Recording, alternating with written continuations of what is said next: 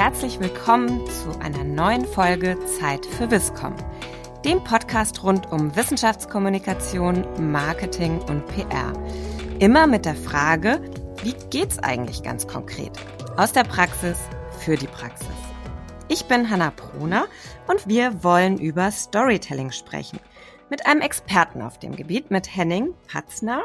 Henning ist Trainer für Kreativität, Innovation und Storytelling und Professor für Werbefilm und Werbewirtschaft an der Hochschule für Fernsehen und Film in München. Henning, du hast vor allem jahrelang auch in den größten Werbeagenturen gearbeitet und kennst zahlreiche Kampagnen und Konzepte und damit auch Geschichten und Stories aller Größen und Preisklassen. Du hast sie mit erdacht, mit erarbeitet, mit entwickelt.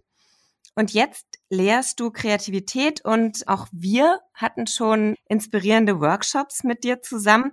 Ich würde gerne mit dir heute dazu sprechen, was Storytelling eigentlich ist, wie es geht und wie man es vor allen Dingen dann auch in der Wissenschaftskommunikation einsetzen kann. Deshalb die erste Frage.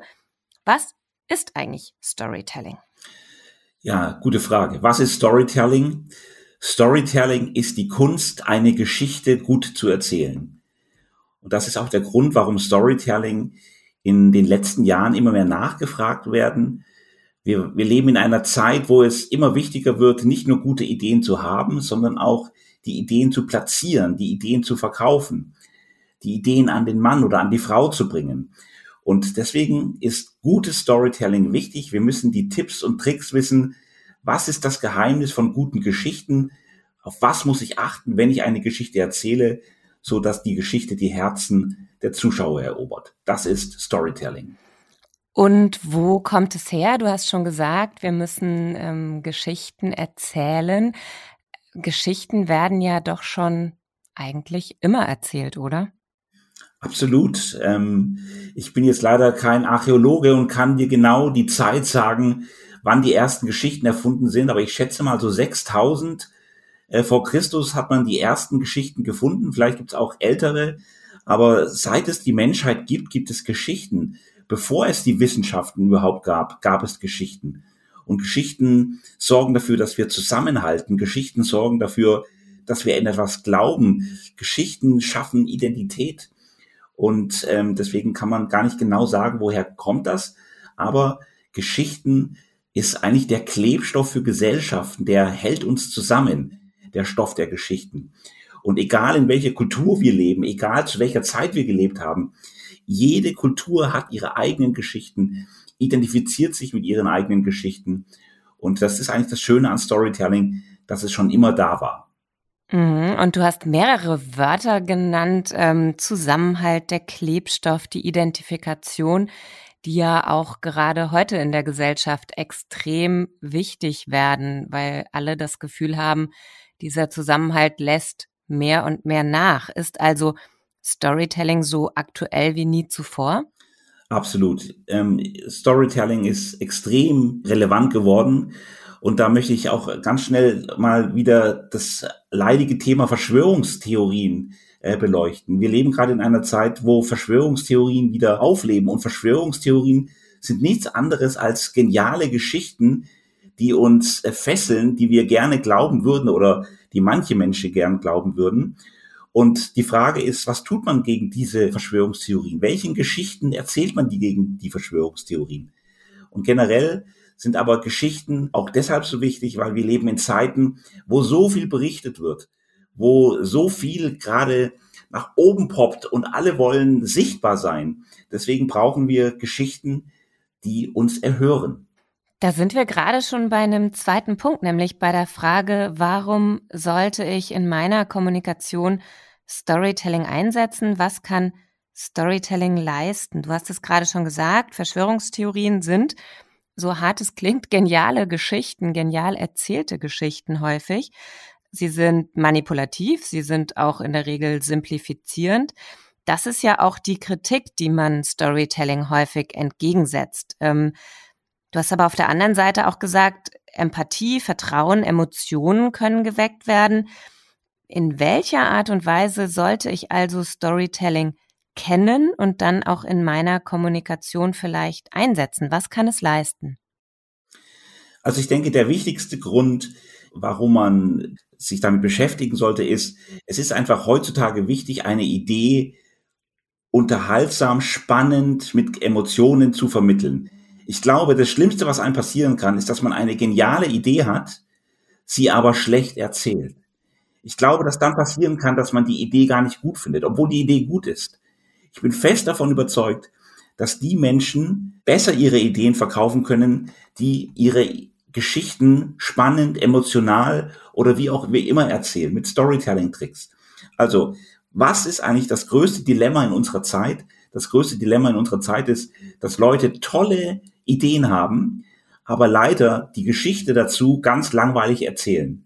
Und deswegen die Geschichte beim Rezipienten nicht ankommt. Das ist ja tatsächlich dann sehr spannend, weil wir wieder beim Thema Zielgruppe sind. Es geht nicht darum, Wissenschaft zu kommunizieren in die eigene Scientific Community, sondern es geht gerade um die Nicht-Experten, um die Laien in einem Gebiet und mhm. Zu sagen, ich kann Storytelling eben einsetzen, um diejenigen zu erreichen, die es gewohnt sind, gute Geschichten erzählt zu bekommen aus den Medien oder auch ähm, ja aus aus Literatur und Ähnlichem und die eben auch schauen müssen, wo geben sie ihre Aufmerksamkeit hin? In welche Richtung, in welche Art und Weise? Und wenn ich diese Nicht-Experten erreichen will, kann ich mich also der Mittel und Methoden bedienen. Jetzt, wenn ich diese Chance nutzen will, die größere Chance bei Nicht-Experten anzukommen, welche Tricks und Kniffe kann ich konkret einsetzen? Da würde ich gerne drei verschiedene Methoden euch mal vorstellen. Zum Beispiel gibt es das Unternehmen Pixar. Pixar ist ein, ist ein Unternehmen, das Filme herstellt, Animationsfilme, hat grandiose Kinofilme schon produziert. Und ich erzähle euch mal die Art und Weise, wie man bei Pixar eine Geschichte pitchen muss. Die haben tatsächlich eine Regel, ein Raster, wie man intern eine Geschichte bei Pixar pitchen muss. Und nur wenn die Geschichte sich in diesem Raster pitchen lässt, sagt Pixar, jawohl, das ist eine gute Geschichte. Und ich lese euch das mal vor, wie Pixar da vorgeht. Und zwar der erste Satz muss anfangen mit Once upon a time there was. Dann macht man weiter mit Every day und dann erzählt man weiter. One day dann erzählt man weiter. Because of that, dann erzählt man weiter. Und nochmal, because of that, und man erzählt dann weiter. Until finally, und dann erzählt man das Ende der Geschichte. Das ist schon mal ein schöner Gedanke, wie wir uns vergewissern können, das ist ein guter Trick, eine Geschichte zu erzählen. Denn hier, in diesem Format ist alles drin. Wir haben erstmal die alte Welt, die erzählt wird, aber dann passiert auf einmal irgendwas, was Unvorgesehenes, und daraufhin passiert das, dann passiert das, dann passiert das. Und ganz am Ende haben wir das Happy End. Das heißt, wir haben Happiness in der Geschichte, wir haben Drama in der Geschichte, wir haben Abwechslung in der Geschichte, wir haben auch eine Zeitvorgabe, ähm, denn ein Rhythmus entsteht in der Geschichte. Und das ist schon mal ein guter Hinweis, wie man guten Geschichten erzählen kann. Denkt also immer wieder an das Storytelling von Pixar. Die haben auch einen Trick, wie sie intern Geschichten pitchen bei Pixar. Das ist wirklich spannend zu hören, weil man eben drei Hauptelemente raushören kann. Das eine, du hast es selber gesagt, eine Geschichte ist eine gestaltete Erzählung, die immer in einer bestimmten Zeit spielt, also die eine Chronologie enthält. Und das ist ja etwas, was in vielen erzählten Wissenschaftsgeschichten fehlt, dass nämlich stärker auf Ergebnisse und nur das Ende fokussiert wird und eben nicht die Geschichte dazu erzählt wird, wie man an einen bestimmten Punkt gekommen ist. Das heißt, es ereignet sich immer in einer Zeit. Es hat eine Chronologie. Das zweite, was ich raushöre, es hat immer ein Anfang und ein Ende und dazwischen ist etwas passiert. Und das klingt sehr banal, ist aber, glaube ich, auch eine ganz zentrale Erkenntnis fürs Storytelling. Und was du eben auch sagtest, das passiert etwas, es gibt eine Wandlung. Und was ich aus Wissenschaftskommunikationsperspektive daran so spannend finde, ist, eigentlich ist das ja das Ziel von Wissenschaft, eine Erkenntnis herzustellen, also eine mhm. Wandlung zu erzielen, ein, eine Veränderung. Genau. Und, ähm, insofern finde ich, passt es so nicht nur bei Pixar, sondern auch auf Geschichten aus der Wissenschaft. Mhm. Vielleicht kann ich da noch was ergänzen. Also ich erzähle euch gleich noch um zwei andere Tools, die es gibt. Ich habe neulich auf Facebook einen schönen Satz gelesen, ein Meme, und es ging so, in a world full of Kardashians, be a Curie oder Curie. Also in einer Welt voller Kardashians sei eine Marie Curie. Und ich finde, das ist auch ähm, ein schöner Satz, der Wissenschaftler dazu ermutigen sollte, ein bisschen offener zu sein, sich den Erzählformen der modernen Welt zu öffnen. Es ist super schade, dass wir immer nur den Geschichten von den Kardashians folgen. Es ist super schade, weil das sind leere Geschichten, die bringen die Welt nicht weiter. Ähm, und deswegen finde ich das eine, eine schöne Erinnerung, dass wir natürlich denken und, und fühlen sollen und, und forschen sollen wie Marie Curie. Aber es ist auch ein kleiner Hint dafür, dass Wissenschaftler auch den Mut haben, ihre Geschichten zu erzählen. Dass Wissenschaftler den Mut haben, auch mal so ein bisschen auf den Putz zu hauen. Natürlich muss man authentisch und ehrlich bleiben und die Wahrheit erzählen.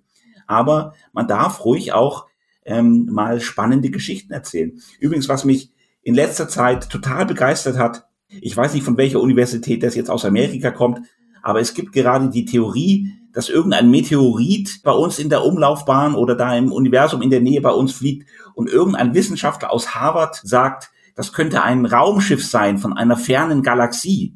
Was für eine tolle Geschichte. Und auf einmal beschäftigen sich alle mit der Wissenschaft von Meteoriten und mit dem Weltall und mit, mit dem Leben dem All. Also hier hat der Wissenschaftler eine tolle Geschichte erzählt.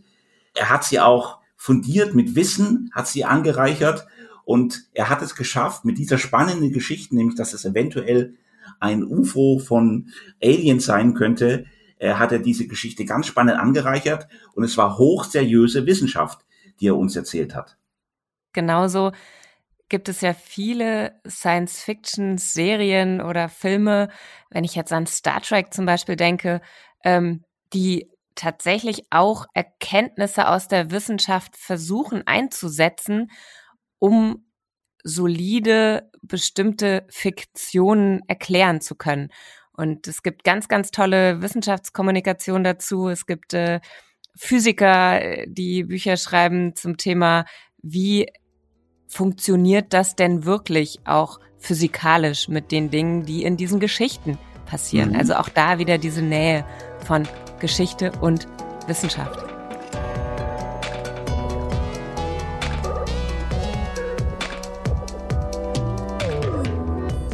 Du hast noch zwei Tools mitgebracht. Ich glaube, äh, deshalb, ich bin ganz gespannt. Magst du uns noch weitere Tools an die Hand geben? Das zweite Tool ist wahrscheinlich das bekannteste Tool zum Storytelling. Das ist ein Dramaturgie-Kniff, eine Dramaturgie-Hilfestellung. Und zwar, man spricht bei uns in der westlichen Welt sehr gerne von der Heldenreise.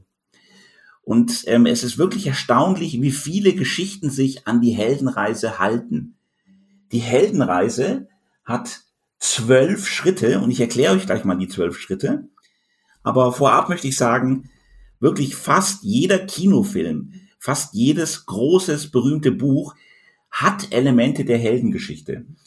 Und wenn man die Heldengeschichte verstanden hat, kann man davon sich inspirieren lassen und überlegen, wie kann ich das auch in meiner Wissenschaftskommunikation erklären.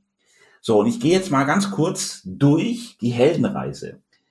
Die Heldenreise beginnt in der gewohnten Welt. Das heißt, in jedem Kinofilm, den wir kennen, erstmal sehen wir die Helden, wie er normal lebt, was er macht, was er beruflich macht. Dann kommt plötzlich der Ruf des Abenteuers. Irgendwas passiert. Irgendwas ist nicht mehr normal in seiner gewohnten Welt. Und die erste Reaktion des Helden ist die Verweigerung. Er will dem Abenteuer nicht folgen. Das ist der zweite Schritt.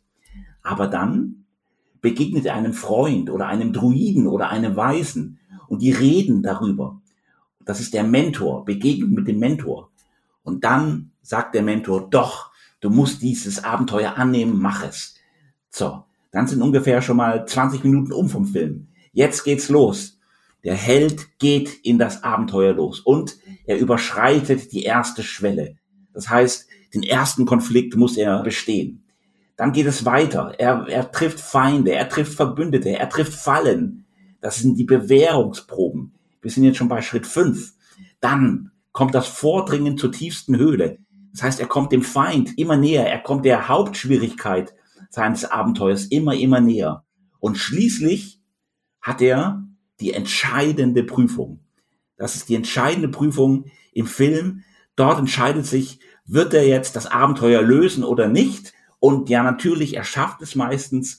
Dafür wird er belohnt. Er wird verehrt dafür. Er ist glücklich, dass er es geschafft hat. Und jetzt kehrt unser Held zurück. Er geht wieder in seine normale Welt, in die er hergekommen ist. Dort wird er nochmal richtig gefeiert. Das nennt man die Auferstehung. Er kommt dann auch meistens zurück mit einem Element aus diesem Abenteuer und zeigt es seinen Freunden. Das ist dann die Rückkehr mit dem Elixier und dann ist das Ende. Jeder James Bond Film ist so aufgebaut. Jeder Film mit Arnold Schwarzenegger ist so aufgebaut. Jeder moderne Kinofilm ist nach der Heldengeschichte aufgebaut. Und natürlich, das kann man als Inspiration nehmen, um auch spannende Wissenschaftsgeschichten zu erzählen. Wie habt ihr die Formel gefunden? Wie seid ihr auf diese These gekommen? Was waren die Probleme? Was war die tiefste Höhle? Wer war der Verbündete? Wer war der Feind? Wer hat versucht, euch Fallen zu stellen? Was war die Belohnung? Was war der Rückweg und mit welchem Elixier seid ihr zurückgekommen? Man kann das wunderbar auch auf Wissenschaftserzählungen übertragen. Man muss einfach nur die zwölf Schritte der Heldenreise wissen und kann sich überlegen, welche Elemente kann ich in meine Geschichte einbauen, so dass ich meine Geschichte für die Wissenschaft spannend erzählen kann. Wir verlinken euch die, die zwölf Schritte natürlich auch nochmal in den Show Notes, aber ich finde es total spannend, weil ich glaube, darin kann auch ein Stück weit ein Kulturwandel stecken. Ein Kulturwandel in der Wissenschaftskommunikation, dass es nicht nur eben um Information geht, um die Nachricht, sondern, und das ist das, was du als Bewährungsproben, die Feinde, die Verbündeten, das, das hat ja ganz viel auch mit Methodenerklärung und Methodenkompetenz zu tun. Und wenn wir heute darüber sprechen, was häufig fehlt, dann ist es nicht eine, ein Mangel an Informationen. Es ist eher der Mangel an Einordnung oder an Verständnis eben für Konzept von Wissenschaft oder Methode von Wissenschaft. Und das könnte man ja mit solchen Heldenreisen tatsächlich umsetzen. Und wenn ich dich richtig verstanden habe, muss ich ja gar nicht alle zwölf Schritte einsetzen, sondern kann für meine Geschichte überlegen, welche passen und welche passen nicht, oder? Genau, absolut. Es reichen Elemente, man muss nicht alle zwölf Schritte machen. Diese Dramaturgie der Heldengeschichte, die sorgt einfach dafür, dass es Ups und Downs gibt. Ups und Downs. Und das ist doch spannend, wenn der Zuschauer hört, wow, das ging mal gut, dann ging es wieder schlecht. Und vor allem ist da ein roter Faden dabei. Dann erzählt man von Niederlagen, dann erzählt man auf einmal wieder von Siegen, wieder eine Niederlage. Aber man spürt, die Geschichte geht weiter. Das ist doch genau, was die Heldenreise macht. Das ist das Geheimnis der Dramaturgie der Heldenreise. Dass da ein roter Faden ist und wir mit dem Helden mitfiebern. Was ist jetzt wieder passiert? Was ist jetzt wieder passiert? Und die ganzen Schwierigkeiten, die er hatte oder die sie hatte, wie hat die Heldin das gemeistert? Wie, wie hat sie es überstanden? Wir fiebern mit. Deswegen heißt es ja auch Heldenreise. Aber spannend an der Dramaturgie sind die Ups und Downs. Mal geht's gut, mal geht's nicht gut. Und da möchten wir mitfiebern. Und genauso ist es in der Wissenschaft. Es gibt Niederschläge, man hat verloren, dann ist irgendwas abgesagt worden, irgendwelche Experimente haben nicht geklappt, aber dann kam man auf die Idee. Dann kam vielleicht ein Mentor, der einen wichtigen Tipp gegeben hat dann ist man in die tiefste Höhle, aber nein, das Experiment hat wieder nicht geklappt, wieder Rückschläge, aber dann ein Lichtblick. Das muss man natürlich sortieren, am besten eben nach der Heldenreise und dann in einen schönen roten Faden gießen und dann hat man eine spannende Geschichte.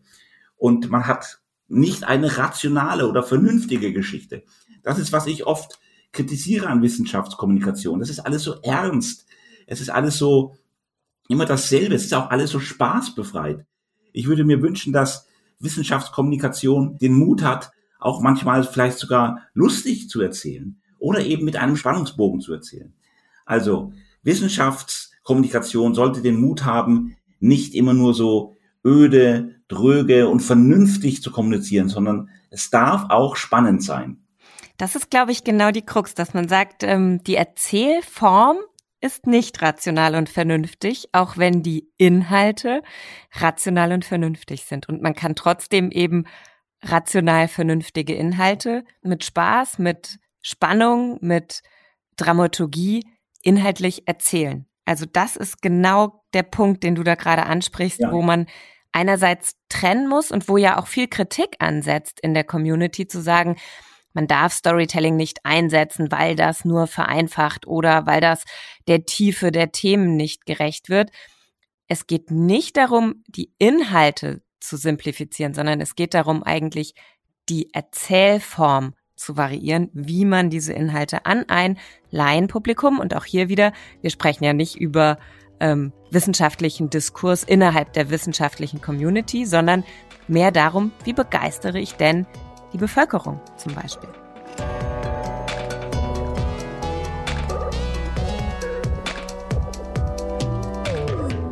Was hast du noch als drittes Tool mitgebracht? Das erzähle ich dir auch noch gerne. Es gibt ein grandioses Buch, das heißt The Seven Basic Plots. Das ist von Christopher Booker. Auf Deutsch heißt es die sieben Urgeschichten. Dieser Christopher Booker ist der totale Literaturnerd. Dieses Buch hat 900 Seiten, hat eine Minischrift und ist hochwissenschaftlich.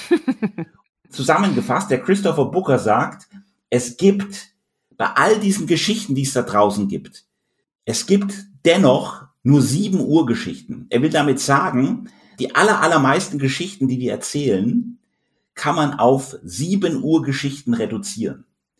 Man kann die auch miteinander vermischen, aber jetzt bleiben wir mal kurz bei dem Thema, dass man die meisten Geschichten, die wir haben, auf sieben Urgeschichten reduzieren kann.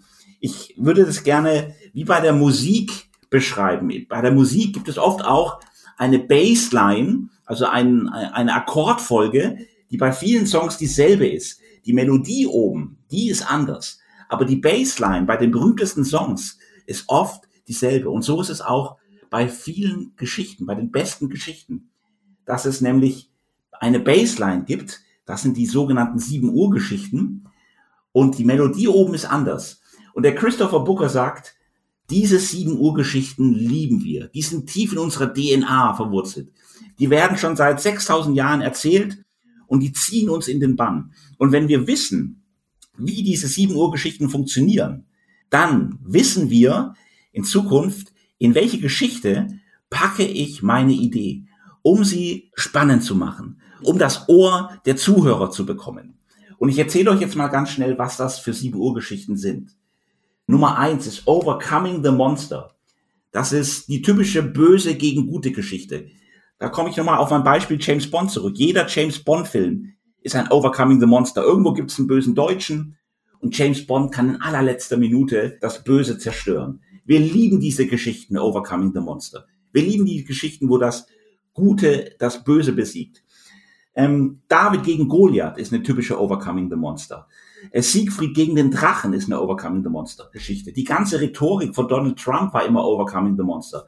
Die bösen Demokraten, die bösen Mexikaner, die blöden Europäer. Also, Overcoming the Monster lieben wir. Das sind einfach tolle, tolle, spannende Geschichten. Und diese, egal in welcher Kultur wir leben, egal in welcher Zeit, Overcoming the Monster ist toll. Das zweite ist Rags to Riches also von arm zu reich. Berühmte Geschichten sind da zum Beispiel Aschenputtel, Pretty Woman oder das hässliche Entlein.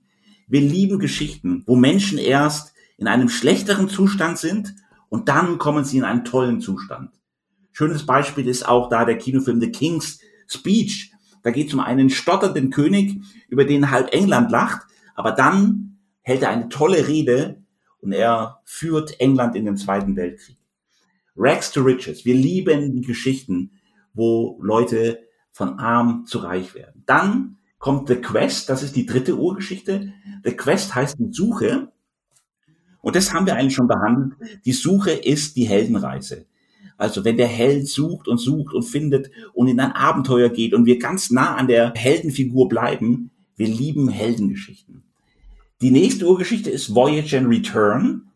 Das ist ähnlich wie die Heldengeschichte, nur, dass der Held am Ende zurückkehrt wieder in sein eigenes Land und dort wieder weitermacht, was Neues aufbaut. Eine ganz berühmte Voyage and Return Geschichte ist König der Löwen.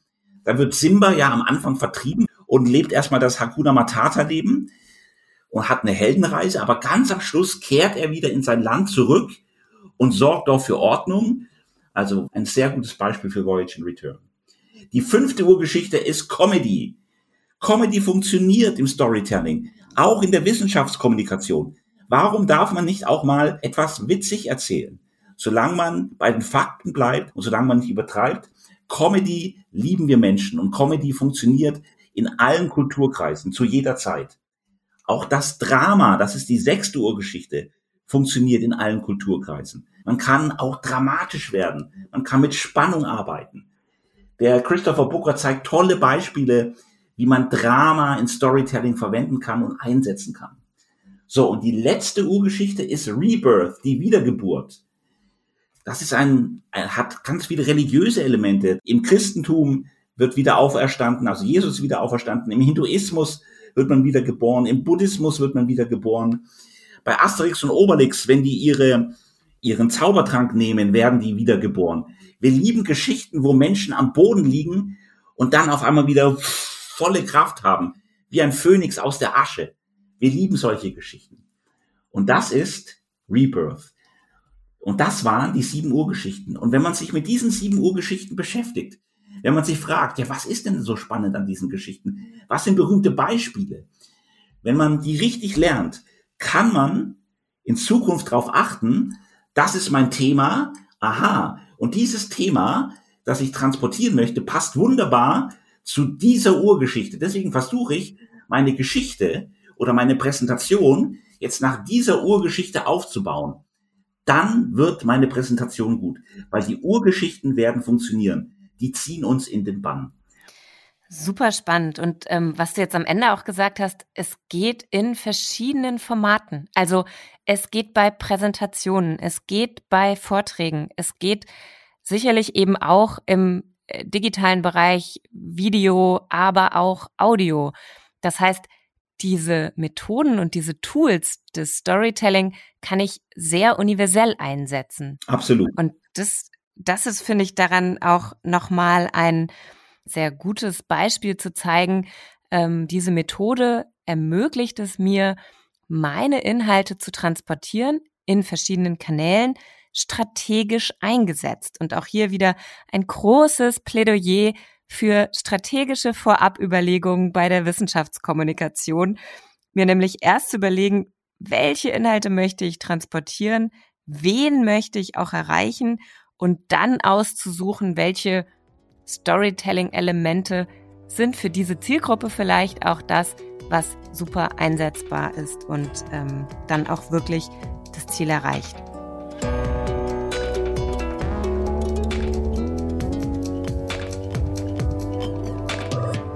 Henning, es ist total spannend, das alles zu hören. Wir verlinken diese Tools alle, sodass die Leute auch weiterlesen können. Du gibst auch Workshops zu dem Thema Storytelling, wo man äh, mit dir da auch nochmal in die Tiefe einsteigen kann. Wir haben einen Punkt immer am Ende dieses Podcasts und das ist unsere sogenannte Viscom-Vision. Zu der möchte ich jetzt gerade nochmal kommen, zu fragen, wenn Ressourcen keine Rolle spielen würden und es sozusagen weder personell noch finanziell eingeschränkt wäre, was wäre das Erste, was du gerne im Bereich der Wissenschaftskommunikation umsetzen würdest? Das ist eine ganz tolle Frage. Und ich würde tatsächlich dafür sorgen, dass in Schulen, ich habe zwei kleine Kinder, elf und neun, dass in den Schulen die Begeisterung für die Wissenschaft viel mehr gefördert wird. Ich finde, Wissenschaft macht Riesenspaß. Wissenschaft ist so wichtig. Wir leben es jetzt gerade in der Pandemie, wie uns die Wissenschaft gerettet hat. Wissenschaft kann so bereichernd sein. Und ich möchte nochmal auf dieses Zitat zurückkommen, das ich vorhin gesagt habe. In a world full of Kardashians, be a Curie. Das ist genau das Problem unserer Gesellschaft, dass wir leider den Geschichten folgen von denen, die gar keine Geschichten zu erzählen haben. Aber Wissenschaft kann tolle Geschichten erzählen. Und ich finde, das fängt eben schon in der Grundschule an, dass man lernt, dass Wissenschaft dröge ist und öde und langweilig und vernünftig und rational. Deswegen würde ich mir wünschen, dass schon in der Grundschule Wissenschaft mit Spaß, mit Unterhaltung, mit Spannung, mit Ups und Downs, mit, mit Gänsehaut unterrichtet wird. Und dass die Kinder schon die Lust empfinden, sich mit Wissenschaft zu beschäftigen. Das wäre tatsächlich mein großer Wunsch. Ein Plädoyer für mehr Storytelling in der Wissenschaftskommunikation. Henning, vielen, vielen Dank für den Austausch mit dir bis hierhin. Ähm, ich glaube, ich habe heute viel mitgenommen, wie Storytelling eingesetzt werden kann, um auch Vertrauen aufzubauen, um Menschen bei einem Urbedürfnis zu erreichen, dem Urbedürfnis nach Geschichten, was Menschen dann dazu bringt, Dinge zu verstehen. Wenn Menschen verstehen, wie sich Wissenschaftlerinnen als Heldinnen auf den Weg machen und Ups and Downs erleben, Methoden erleben, den Weg mitvollziehen können, dann kann das dazu beitragen, dass mehr Vertrauen in die Wissenschaft aufgebaut wird. Ich finde, das ist ein ganz, ganz tolles Plädoyer. Danke Henning, danke an alle Zuhörerinnen. Alle Studien, Infos, Tools in den Show Notes, auch den Kontakt zu Henning, wenn ihr noch Fragen im Nachgang habt. Wir freuen uns wie immer über Fragen, Kritik, Feedback, Anregungen zu diesem Podcast, auch Themen, die ihr gerne hören wollt, die wir hier behandeln sollen, Expertinnen, die wir einladen sollen. Meldet euch an viscom.zeit.de. Wir freuen uns auf die nächste Folge und hoffen, ihr habt auch ein bisschen was mitgenommen. Bis zum nächsten Mal.